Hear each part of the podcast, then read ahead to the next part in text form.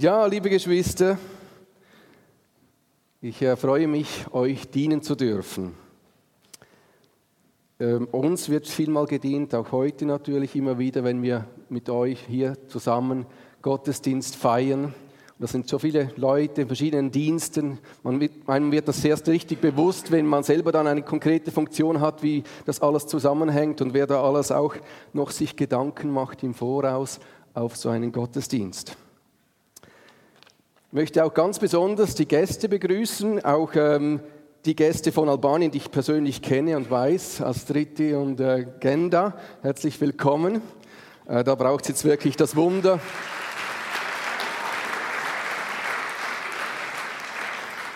Wunder der Sprachengabe, dass Sie etwas davon auch wirklich verstehen können.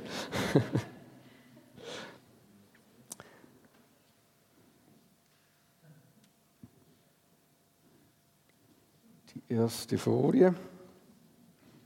Gut.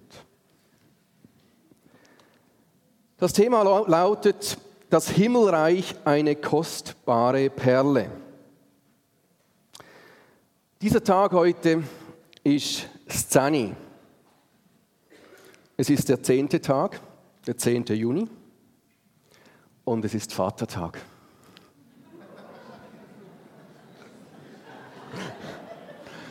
Wir wollen heute an diesem Tag einen Blick genießen zusammen in das Reich unseres himmlischen Vaters. Wenn die Erinnerung an deinen Vater eventuell nicht gerade gut ist, der Vater im Himmel, er ist gut, er ist vollkommen. Das Himmelreich eine kostbare Perle. Diese Perle wollen wir genauer anschauen dieser Ausdruck, dass das Himmelreich so verglichen wird mit einer kostbaren Perle, kommt ja aus dem Gleichnis von Jesus in Matthäus 13, 45, 46. Ich will nicht, möchte nicht direkt auf dieses Gleichnis größer eingehen, aber dieses Bild gebrauchen. Wir schauen uns an erstmal in dieser Perle des Himmelreiches die Hauptfigur, die Hauptperson. Erstens ist da mal Gott selbst. Er ist der Inbegriff des Himmelreichs. Dann die Gemeinschaft mit ihm und dann die Gemeinschaft mit Menschen aller Nationen. Lasst uns zusammen lesen aus 1. Johannes 4, Verse 16, 16 bis 21.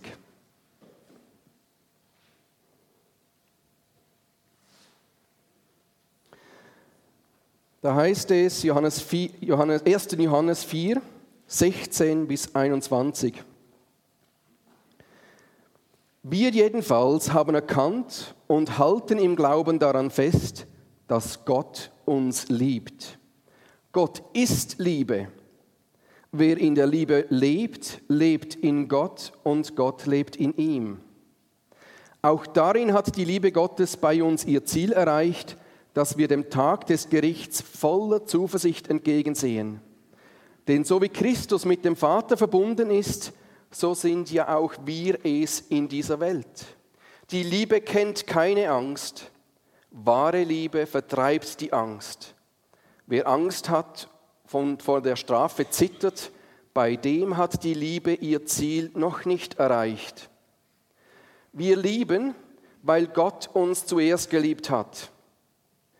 Wenn jemand behauptet, ich liebe Gott und dabei seinen Bruder oder seine Schwestern hasst, dann lügt er. Wenn er seine Glaubensgeschwister, die er sieht, nicht liebt, dann kann er Gott, den er nicht sieht, erst recht nicht lieben.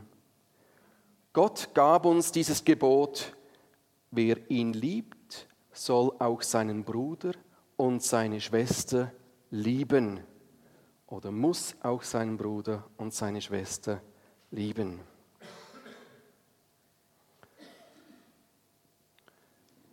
Gott ist Liebe. Und wer sich von der Liebe bestimmen lässt, der lebt in Gott und Gott in ihm. Diese Art von Übersetzung ist mir am liebsten. Wer sich von der Liebe bestimmen lässt, lebt in Gott und Gott in ihm. 1. Johannes 4, 16b. Was heißt das überhaupt? Gott ist Liebe. Denkt mal an die Ewigkeit zurück, bevor irgendetwas geschaffen war, als nur Gott existierte. Kein Mensch, kein Tier, kein Engel, nur Gott. Was kommt euch dabei in den Sinn? Wie muss das gewesen sein? Gott allein?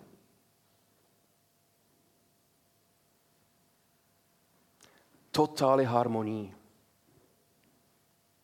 Totale Harmonie.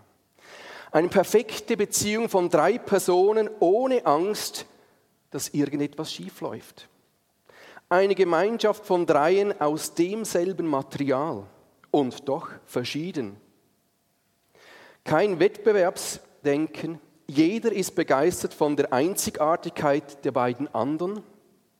Und jeder gibt dem anderen die Möglichkeit, seine spezielle Herrlichkeit zu zeigen.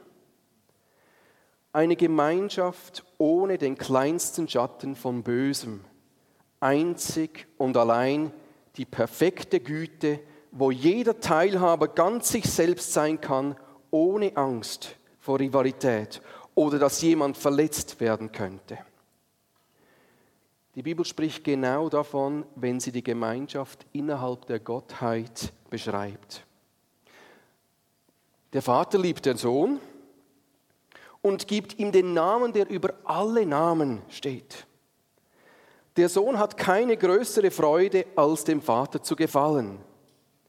Der Geist flüstert uns ein, sag aber, Vater zu ihm. Und er präsentiert Christus als den perfekten Liebhaber, der Ungeliebten und Unlieblichen. Einer für alle und alle für einen wird da so richtig wahr bei der Gemeinschaft innerhalb des dreieinigen Gottes. Gott ist Liebe. Das bedeutet, Gott ist ein gemeinschaftliches Wesen. Liebe muss aktiv sein. Liebe muss lieben und geliebt werden. Wen sollte Gott lieben, bevor er die Engel, die Menschen geschaffen hat? Gott liebt innerhalb sich selbst. Vater, Sohn und Heiliger Geist, sie bilden eine harmonische Liebesgemeinschaft. Nun, was heißt das für uns?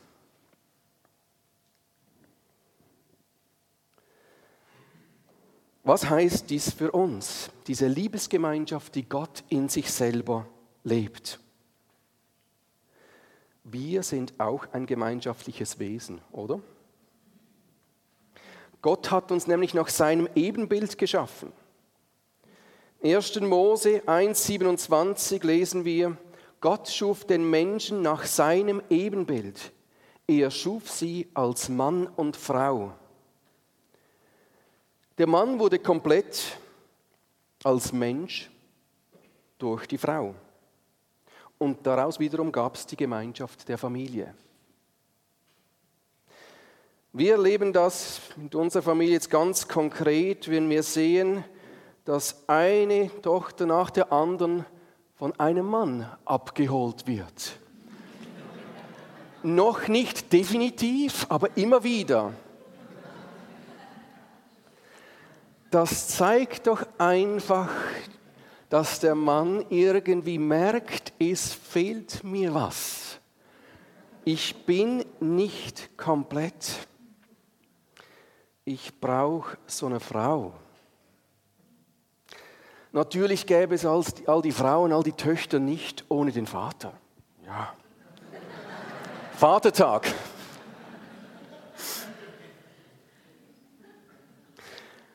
Nun, vor der Erschaffung der Welt hat der ewige in Gemeinschaft lebende Gott ein Gipfeltreffen ins Leben gerufen. Können wir uns so vorstellen. Und der Inhalt könnte eben etwas so gelautet haben. Und das, diese einzigartige Beschreibung dieses womöglichen Gipfeltreffens Gottes, äh, habe ich aus dem Buch von Larry Grab Connecting und habe das frei dann aus dem Englischen so übersetzt muss euch das so vorlesen. Lasst uns Kreaturen, Wesen schaffen, die die Fähigkeit besitzen, sich so richtig an und mit uns zu erfreuen. Wir sind absolut glücklich mit uns selber. Wie wir sind und wie wir in Beziehung miteinander leben, ist wunderbar und unvergleichlich. Doch bis jetzt haben wir niemanden geschaffen, der auf innigste Art und Weise die einzigartige Freude einer intimen Beziehung mit uns teilen kann. Lasst uns persönliche Wesen schaffen, wie wir das sind, denn wir die großen Tief, denen wir die großen Tiefen unserer glorreichen Gottesnatur offenbaren können. Wir müssen uns natürlich dabei im Klaren sein, was das bedeuten könnte. Diese neuen Lebewesen müssen ausgestattet sein mit der Freiheit, uns zu lieben und dadurch das Leben in wunderbarer Gemeinschaft zu erfahren oder sich selber mehr zu lieben und dadurch dann die Misere der zerbrochenen Gemeinschaft zu erfahren.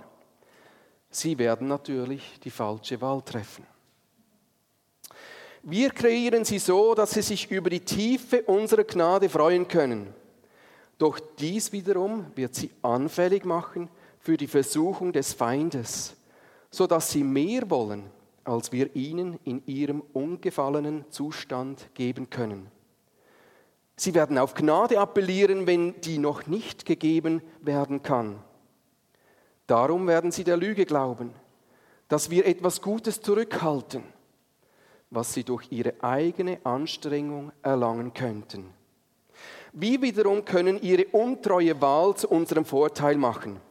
Es wird uns die Möglichkeit geben, um zu offenbaren, was sonst versteckt und unbekannt geblieben wäre, nämlich dass wir so gut sind und dass unsere Liebe so tiefgründig ist, dass wir die Freude unserer Gemeinschaft opfern werden, so dass sie in unserer Gemeinschaft willkommen geheißen und aufgenommen werden können. Sohn, genau zur rechten Zeit werde ich dich senden und du wirst einer von ihnen werden und die Schuld für ihre Sünde auf dich nehmen. Dann und da brach die Stimme des Vaters, breche ich unsere Gemeinschaft und werde dich den Tod der Trennung von mir erfahren lassen, welcher jede Sünde verdient. Wenn Sie sehen, zu was für einem Extrem wir gehen, was wir auf uns nehmen, um Sie in unsere Gemeinschaft zu bringen, das Verlangen, dass wir in Ihre Herzen pflanzen, so geliebt zu sein, wie wir Sie das uns zurückbringen, wird sie das zu uns zurückbringen und völlig zu lieben und uns zu vertrauen mit ihren eigenen Seelen. Vater, was du verlangst, ist viel schmerzvoller, als man es je beschreiben könnte. Ich kann mir nicht vorstellen, wie die Erfahrung, dein, dein Gesicht nicht zugewandt, sondern abgewandt zu sehen sein muss. Und doch, ich freue mich über deinen Plan es wird mir die Möglichkeit geben, den Menschen zu zeigen, wie wunderbar du bist. Die Freude darüber, dich verherrlicht zu sehen, wird es lohnenswert machen. Gibt es wirklich keinen anderen Weg? Nein. Dann will ich gehen gerne. Geist, Du wirst über einige Leute kommen, die meine Ziele und Zwecke voranbringen werden, bis dass mein Sohn als Mensch stirbt und wieder aufersteht. Dann wirst du Wohnung nehmen in jedem, den, zu mir den du zu mir gezogen hast, und wirst ihre Herzen zu mir wenden, sodass Gehorsam eine Freude und nicht vor allem Pflicht sein wird.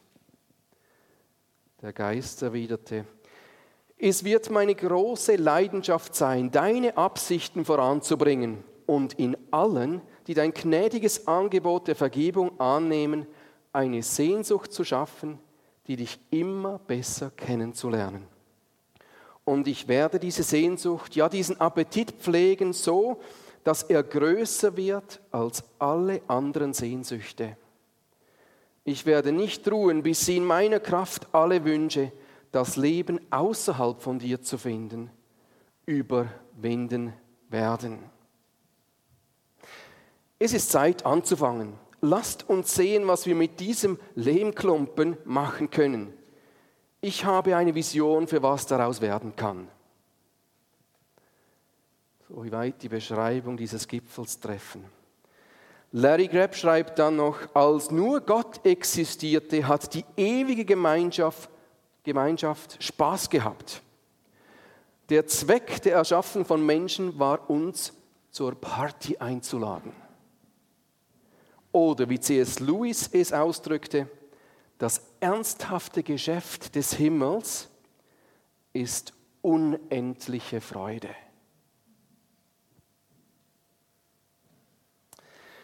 In seine harmonische Liebesgemeinschaft lädt Gott selbst uns ein. Der ewig Liebende, der in sich aus Liebe existierende Gott.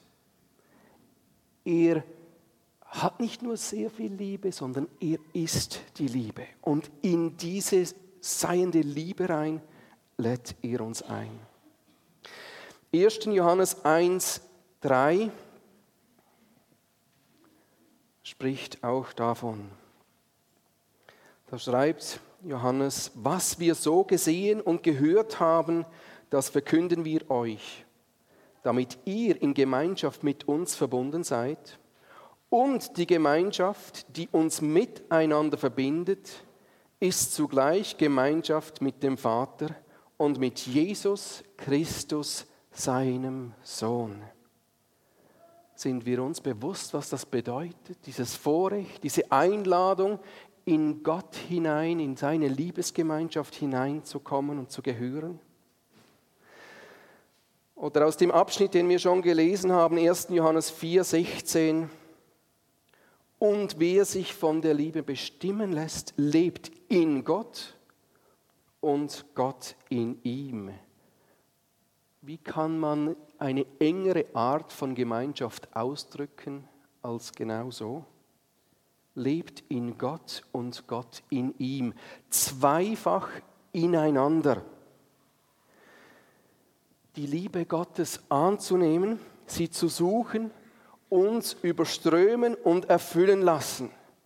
Wie wir es gesungen haben, zünde an erneut dein Feuer, deine Leidenschaft, gib sie neu. Deine Liebe gieß sie über uns aus. Wie ist das aber dann, wenn es uns nicht so gut geht? Gesundheitlich oder wirtschaftlich? Wenn die Zukunft düster erscheint, haben wir dann nicht oft automatisch auch das Gefühl, Gott liebt uns nicht oder nicht mehr so sehr? Wer kennt dieses Gefühl nicht? Unsere Tochter Corinna, denke, sie ist da, genau, ja. Sie hatte als Klein jeweils sehr schnell das Gefühl, sie sei nicht geliebt. Ich denke und ich hoffe und ich glaube, dass das nicht mehr so fair der Fall ist. Als Klein war das so schnell und offensichtlich. Sie fühlte sich nicht geliebt. Interessant, ihr Name, ihr Zweitname Habiba bedeutet genau das, die Geliebte genau sie hatte mit dem zu kämpfen, sich nicht so geliebt zu fühlen, immer wieder. In, im, Im Dealen, wie soll man sagen, im Handeln mit ihr, in der Erziehung mit ihr, könnte man auch vielleicht sagen. Auch da, ja, das war so, war sie vielmal als Klein die vielleicht der herausforderndste äh, machte genau das, was sie eben nicht sollte, durfte. Man merkte auch vielmal die Konsequenzen, wenn sie selber runterfiel, wenn sie aufgestiegen ist irgendwo, wo sie schon lange wusste, dass sie nicht sollte, habe ich eine ganz wichtige Lektion gelernt. Nämlich das, was schon jemand in Worte so gefasst hat, du kannst nichts machen, dass dich Gott mehr liebt. Du kannst nichts machen, dass dich Gott weniger liebt, ist vielleicht genauso ermutigend. Du kannst keinen Blödsinn machen, dass dich Gott nachher weniger liebt. Ich Ich habe erlebt, dass obwohl ich meine Vaterhand vielleicht auch bei ihr dann am meisten brauchte, in verschiedener Hinsicht, aber unter anderem auch zu verstehen zu geben, das nicht mehr, so nicht, dass meine Liebe zu ihr alles andere als weniger wurde dadurch. Im Gegenteil. Irgendwie die Verbindung zu ihr wurde wahrscheinlich durch das vielleicht noch größer, weil ich musste mich mehr mit ihr intensiv auch abgeben. Ich denke, so ist es mit Gott. Wenn er sich mehr mit dir intensiv abgeben muss, wie heißt es so schön, wenn der Herr lieb hat, den bringt er auch zurecht, an dem arbeitet er auch. Er liebt dich keinesfalls weniger. Du kannst nichts machen, dass Gott dich weniger liebt. Nun kannst du auch, erkennst du auch Leute, die Gott bestimmt liebt, denen es gut geht, gut läuft, die gut ankommen und von denen wir sagen, ja, so offensichtlich, ja, die, das sieht man ja, Gott liebt die. Das ist so unser menschliches Empfinden dann. Fehlanzeige. Gegenteil. Nur weil es denen gut geht, ist das nicht ein besonderer Ausdruck, dass Gott sie liebt. Seine Gnade, seine Güte immer, wenn es gut läuft, wenn es gut geht, hat nichts in dem Sinn mit seiner Liebe zu tun. Die ist grundsätzlich generell definitiv für uns da. Denke mal an die Erdbebenopfer in Italien. Seit den schweren Erdstößen von Ende Mai sind 17.000 Menschen obdachlos. Wenn wir uns das so vor Augen führen, hat Gott sie weniger liebt? Nein, absolut nicht. Fühlen sie sich von Gott geliebt? Das ist die andere Frage. Das ist unsere menschliche Herausforderung immer, diese Liebe Gottes abhängig zu machen oder das Gefühl, äh, es ist nicht, er liebt mich nicht, wenn es nicht so läuft. Denken wir daran, hat nichts damit zu tun. Dass Gott uns immer und gleich stark liebt, heißt nicht, dass er nie frustriert ist oder enttäuscht ist von uns. Aber das ändert nichts an seiner Liebe zu uns. Gar nichts. Die Bibel sagt nämlich, nichts kann uns trennen von der Liebe Gottes. Römer 8, 38. Oder niemand liebt mehr als einer, der sein Leben für seine Freunde opfert, sagte Jesus. Johannes 15, 13. Doch wisst ihr was? Er hat sich übertrumpft, seine eigenen Worte. Jesus sagte, niemand liebt mehr als der, der sein Leben für seine Freunde opfert und er gibt noch ein obendrauf. Wie das? Jesus hat noch mehr geliebt. Er hat sein Leben auch für seine Feinde gegeben. Das ist noch mehr, als sein Leben für seine Freunde zu opfern. Wenn du bereit bist, dein Leben zu opfern für deine Feinde. Denken wir an sein Gebet am Kreuz. Vater, vergib ihnen. Sie wissen nicht, was sie tun. Er hat sein Leben gegeben für uns. Römer 15, als wir noch Feinde waren, hat Gott uns durch den Tod seines Sohnes mit sich versöhnt. Also dazu, als wir noch nicht nach Gott suchten, ihn liebten, zu ihm zurückgekehrt sind hat Gott uns geliebt und hat Gott sich selbst in seinem Sohn im Opfer hingegeben. Meinen wir jetzt wirklich, dass Gott, der sogar seine Feinde liebt, uns auf einmal nicht mehr so liebt? Weil er sich umbesonnen hat oder weil wir irgendwie versagt haben? Die Liebe Gottes bleibt. Sie will aber eines, sie will sich ausbreiten. Sie will sich ausweiten. Die Liebe weitet sich aus. 1. Johannes 4, 21 haben wir gelesen.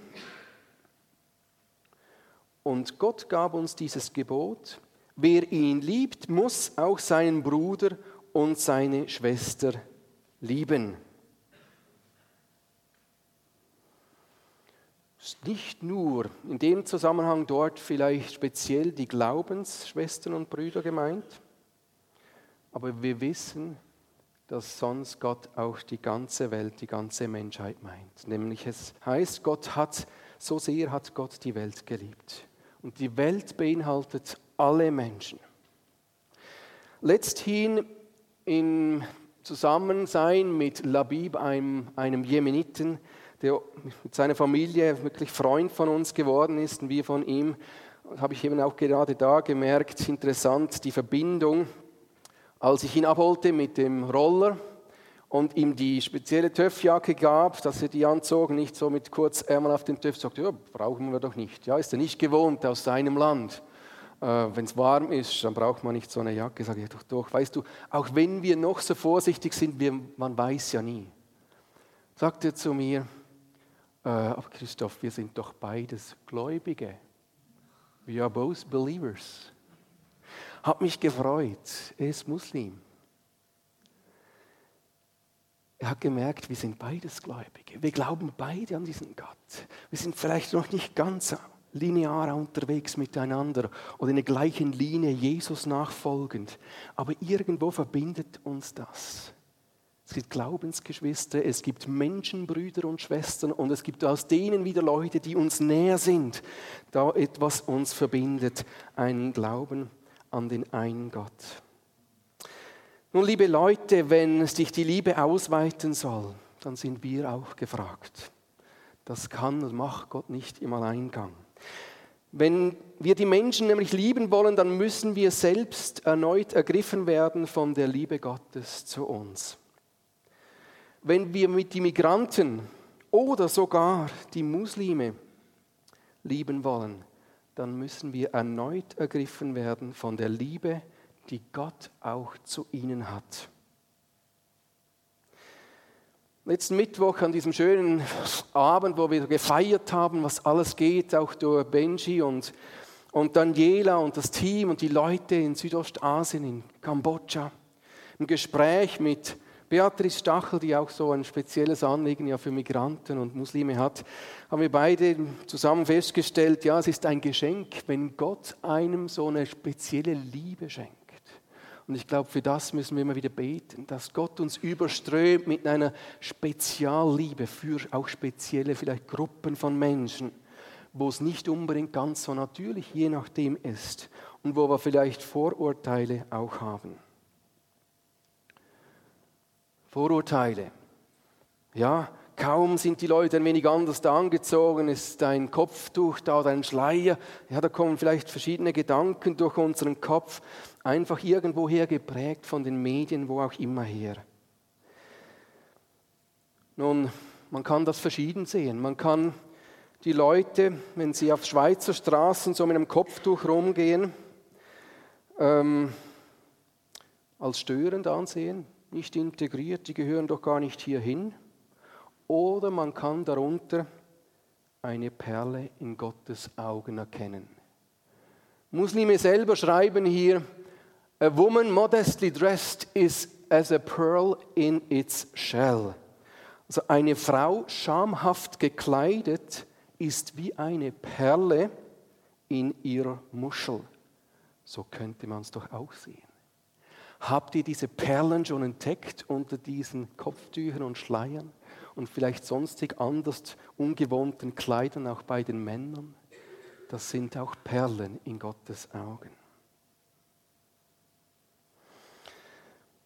Gott ist nicht überfordert angesichts der Migranten, auch wenn wir als in der Schweiz vielleicht im Asylorganisationsamt und so weiter die Überforderung spüren.